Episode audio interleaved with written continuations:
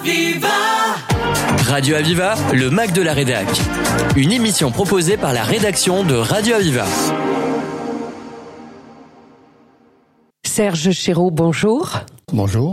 Euh, vous êtes fondateur de d'Urgence Tibet Solidarité. En ce début d'année, il nous a paru bon de vous inviter dans nos locaux pour évoquer la, la philosophie bouddhiste qui véhicule donc la paix, la compassion et l'équanimité. Euh, J'aimerais tout d'abord, avant que l'on évoque cette philosophie bouddhiste, que vous nous parliez de la situation des Tibétains qui vivent toujours au Tibet, qui est devenu d'ailleurs une province chinoise. Il y a un mois, vous étiez en Inde, vous avez été reçu en audience privée par sa sainteté le Dalai Lama. Vous avez Oui, donc euh, une grande chance. Et donc vous revenez avec des, des informations euh, toutes fraîches, j'imagine. Oui, c'est sûr que l'occasion qu'on a eue de rencontrer sa sainteté nous a permis d'avoir de plus en plus d'informations sur notamment ce qui se passe au Tibet, mais aussi sur euh, l'ensemble des problèmes que sont posés aux Tibétains réfugiés en Inde et au Népal principalement. Donc c'est vrai qu'il y a beaucoup de choses à dire euh, en ce qui concerne la situation au Tibet et la situation globale des Tibétains réfugiés. On arrive à avoir quand même des informations parce que quelques Tibétains, y compris des Tibétains qui sont en France depuis quelques années, euh, ont l'occasion de retourner dans leur pays, hein, euh, simplement parce qu'ils ont obtenu la nationalité française. Hein, S'ils étaient euh, toujours tibétains, ils seraient apatrides puisqu'ils n'ont pas de nationalité pure. Hein, euh, donc ils retournent là-bas et ils ont des informations par leurs parents. Alors ils peuvent en avoir aussi par euh, une certaine euh, application qu'on trouve sur les téléphones portables aussi, mais c'est très euh, euh, comment dire surveillé par les Chinois. Donc, euh, mais on sait que ce qui se passe là-bas au Tibet, c'est toujours la même chose que depuis plus de 70 ans maintenant. Hein, les Tibétains n'ont aucun droit. La plupart d'entre eux sont, je vais dire chômeurs, enfin sont sans travail. Ils ne peuvent pas apprendre leur langue euh, maternelle d'origine, sinon dans leur famille. Donc euh, il y a très très peu de, de situations. Euh, on a parlé un petit peu ces derniers mois, ces dernières années des Ouïghours, hein, mais les Tibétains subissent ce que subissent les Ouïghours maintenant depuis 70 ans. Hein, ils sont toujours privés de liberté totale. Voilà, c'est ça. Maintenant, on parle des, des Ouïghours, mais on a oublié que les Tibétains, eux, euh, sont dans la même situation maintenant depuis 70 ans. Vous disiez qu'en Inde également, puisque la plupart des Tibétains sont réfugiés en Inde, je crois qu'il y a à peu près 100 000 Tibétains en Europe, dispersés un peu partout en Europe. Euh, L'essentiel des, des réfugiés se trouve en Inde et au Népal. C'est compliqué aussi pour eux là-bas? Alors, ce qui devient compliqué pour eux, autant ils ont vécu, euh, je dirais, un accueil assez euh, formidable d'une certaine manière de, de l'État indien depuis la- l'arrivée du Dalai Lama en Inde, hein, depuis sa fuite euh, du Tibet. Euh, par contre, maintenant, bon, le Dalai Lama, sa sainteté euh, vieillit. Hein, On va pas se voiler la face. Il a 88 ans maintenant. Euh, il n'est pas éternel. Hein, et les Tibétains qu'on a pu rencontrer lors de notre visite pendant trois semaines là-bas à Dharamsala principalement et dans les centres où on a pu aller voir les enfants que l'on parraine, euh, il est vrai que leur crainte, c'est au décès du Dalai Lama, qu'est-ce qui va se passer, principalement en Inde? Au Népal, c'est déjà la catastrophe pour la plupart des Tibétains. Tous les Tibétains qui arrivent à franchir encore la montagne pour venir se réfugier en Inde en passant via le Népal, puisqu'ils n'ont pas d'autre issue, sont repoussés euh, en Chine. Donc, euh, quand ils rentrent en Chine, bah, c'est la prison qui les attend. Hein, S'ils sont pas tués en passant l'école. Le gouvernement népalais ne veut pas des Tibétains réfugiés. Autant il y a une grosse colonie encore là-bas au Népal qui, qui est là depuis des dizaines d'années, hein, mais maintenant il n'accueille plus personne. C'est-à-dire qu'à la frontière, euh, dans l'Himalaya, autant les Népalais que les Chinois des deux côtés, de chacun de leur côté, ils empêchent les Tibétains de sortir. Et à chaque fois qu'il y en a qui réussissent à rentrer au Népal pour aller en Inde, éventuellement derrière, ils sont repoussés par les soldats népalais, par la police népalaise, et ils les renvoient là-bas euh, en, en Chine.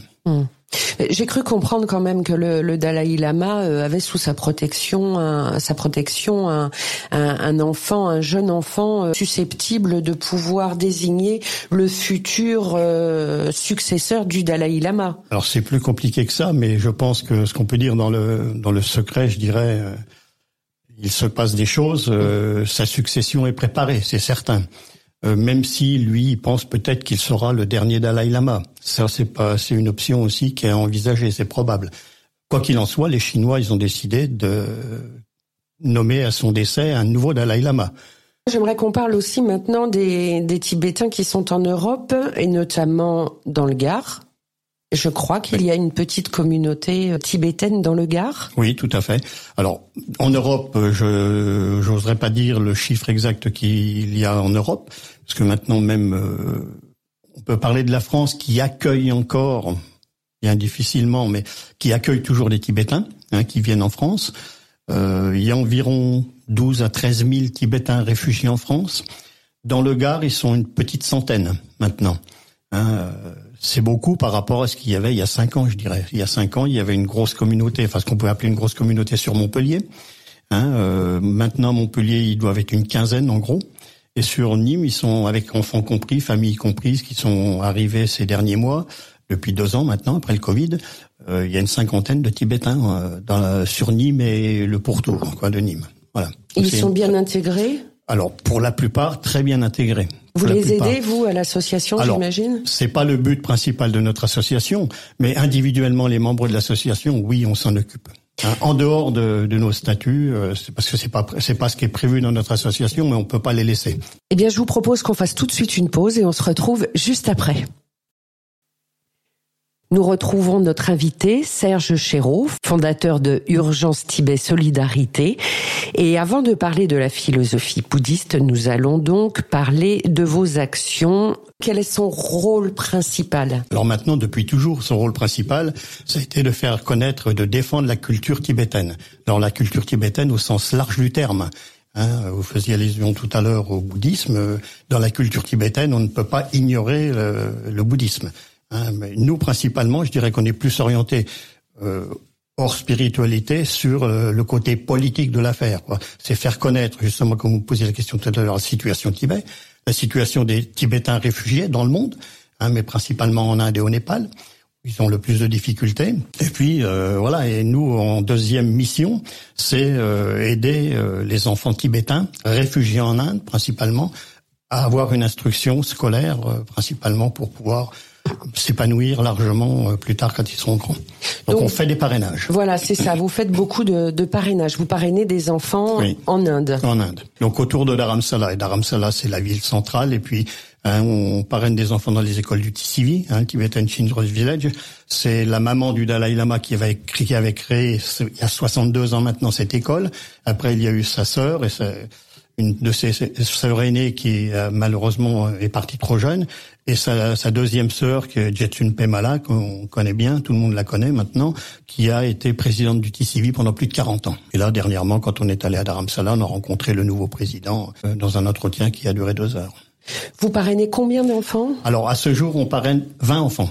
Une vingtaine ça, ça, paraît petit, mais bon, pour notre association qui est toute petite aussi, euh, moi, ça me convient bien pour l'instant. On, on, relance, c'est une de nos principales actions, hein, les parrainages, et on fait connaître les parrainages à travers aussi. De, donc, quand on fait des manifestations culturelles, on récolte des fonds qui nous servent à financer des projets sociaux dans les écoles où sont les enfants. D'accord. Alors, puisque vous parliez de manifestations, on est en janvier. Quelles manifestations sont prévues là euh, dans Alors, les mois à, à venir, pour l'instant, euh, je peux pas dire officiellement quelle manifestation on aura en 2024. Euh, ce qu'on fait en petite manifestation, je dirais, c'est un peu intime cette manifestation. On va faire le 10 février le Nouvel An tibétain, le Losar, avec la, la communauté tibétaine du Gard, hein, je dirais, puis même des alentours, parce qu'il y en a qui vont venir d'Avignon ou de Marseille, hein, euh, de Toulouse même, euh, d'après ce que je sais. Euh, après, nous, euh, on vient de sortir d'une grande manifestation qui a été où on a reçu les moines de Kyoto pendant une semaine, hein, où le, la, la, communauté euh, bouddhiste des moines de Kyoto ont pendant cinq jours effectué un mandala, des chants tantriques, hein, donc présentés au public. Voilà, ça a été une grosse manifestation, lourde à organiser, comme beaucoup de manifestations comme ça. Pour 2024, on n'a pas de projet aussi important. On délibérera après notre assemblée générale qui aura lieu en février aussi de ce qu'on pourra envisager de faire. Les objectifs euh, à la date d'aujourd'hui, manifestations culturelles, on verra. On ne sait pas trop. On a plein d'idées, mais on peut rien officialiser à ce jour. Mais c'est les objectifs, c'est parrainer des enfants et réaliser des projets sociaux là-bas.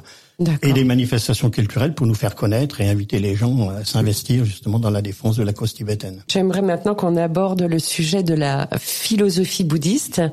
Nous sommes en janvier, une nouvelle année euh, se, se, profile.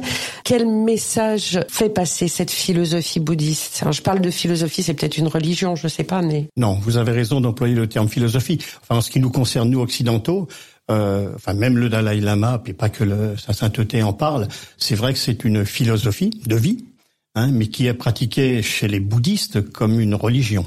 Ils pratiquent comme une religion. Mais il est vrai que quand on connaît, qu'on côtoie ces gens-là, on a eu l'occasion déjà d'en de, parler un petit peu lors, lors de l'avenue des moines de Gyuto, c'est un peuple quand même qui a une attention toute particulière de la vie, et notamment des proches enfin des proches des, autres. Hein, c'est les autres avant soi. D'ailleurs, c'est la devise des écoles du TCV, les autres avant soi. Donc c'est comme ça veut quand même dire quasiment tout. Les autres avant soi, moi je compte bien sûr, mais vous, euh, tout le monde compte. Et cette philosophie, ils la mettent en œuvre journellement, je dirais. Alors c'est très difficile, euh, notamment pour euh, les Tibétains qui sont réfugiés en Occident principalement. Quand ils restent dans leur contexte tel qu'on les trouve dans l'Himalaya là-bas, hein, Dharamsala ou, ou, au Népal, ils arrivent à pratiquer parce qu'il y a ce ressenti de spiritualité, ne serait-ce que par la montagne. Hein. L'Himalaya, c'est quelque chose de très spirituel. Et là-bas, on, c'est plus facile pour eux d'appliquer. Et puis ils ont leur temple, ils ont tout. Même si en France maintenant, il y a quand même plusieurs temples bouddhistes. Hein, il y en a notamment au-dessus de, euh, de Montpellier. Il y en a un à Montpellier, même un peu petit, mais qui c'est vraiment une pratique de philosophie de vie. Qu'est-ce que le, le Dalai Lama, si j'ose vous le demander, vous a dit alors en audience privée? Comment il, euh, vous l'avez peut-être interrogé aussi sur sa façon de, de, de voir le monde aujourd'hui? Non, alors ça, ça on a on n'a pas trop de temps si vous voulez parce que c'est une personne quand même qui a 88 ans maintenant. Elle est bien fatiguée, même si on voit quand même qu'il est très courageux. Là, il est en ce moment sur Bodh Gaya, dans le sud de l'Inde, où il fait des enseignements, donc des enseignements qui durent trois heures. Nous, ça dure pas trois heures. Hein. On l'a vu euh, en gros 15 minutes, quoi. Euh, en 15 minutes, il nous a dit beaucoup de choses. Euh, dans les circonstances que vous avez parlé tout à l'heure, euh, actuelles, avec euh, les guerres qui se dispersent un peu partout, lui, c'est son appel, il l'a fait encore le jour de Noël. Hein, il fait un appel à la paix, à ce que les gens deviennent raisonnables parce que ça peut plus, ça peut plus durer comme ça. On va à la destruction du monde. C'est ce qui, c'est ce qu'il entend comme ça quand il voit tout ce qui se passe dans le monde à l'heure actuelle. Il comprend pas que les peuples ne puissent pas s'accorder entre eux.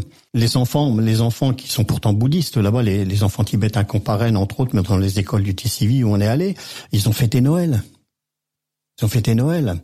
Ils, ils, fêtent toutes les fêtes indiennes, toutes les fêtes bouddhistes, toutes les fêtes euh, hindouistes, tout. Ils fêtent tout. Les fêtes musulmanes, au Ladakh, il y a des, des, enfants réfugiés au Ladakh qui fêtent les fêtes musulmanes aussi. Ils font tout. Pour eux, tout est acceptable. Tout est respectable. Tout est respectable. Oui, tout à fait. C'est vraiment le message du. Oui, il a, il a un message de autres. paix, de respect énormément. Oui. Ah ouais. Eh ben, écoutez, je pense qu'on va pouvoir terminer sur ce joli message, sur ce message de paix et d'espoir. Mm. Merci, cher Chéreau, d'être venu euh, jusqu'à nous. Merci de nous avoir fait découvrir un peu de la culture tibétaine et de nous avoir rappelé les conditions de vie des Tibétains au Tibet, donc en Chine, et mais aussi en Inde et au Népal. Et puis, bon vent à votre très belle association Urgence Tibet Solidarité. Merci. Merci beaucoup. Merci. Radio Aviva, le Mac de la Rédac. Une émission proposée par la rédaction de Radio Aviva.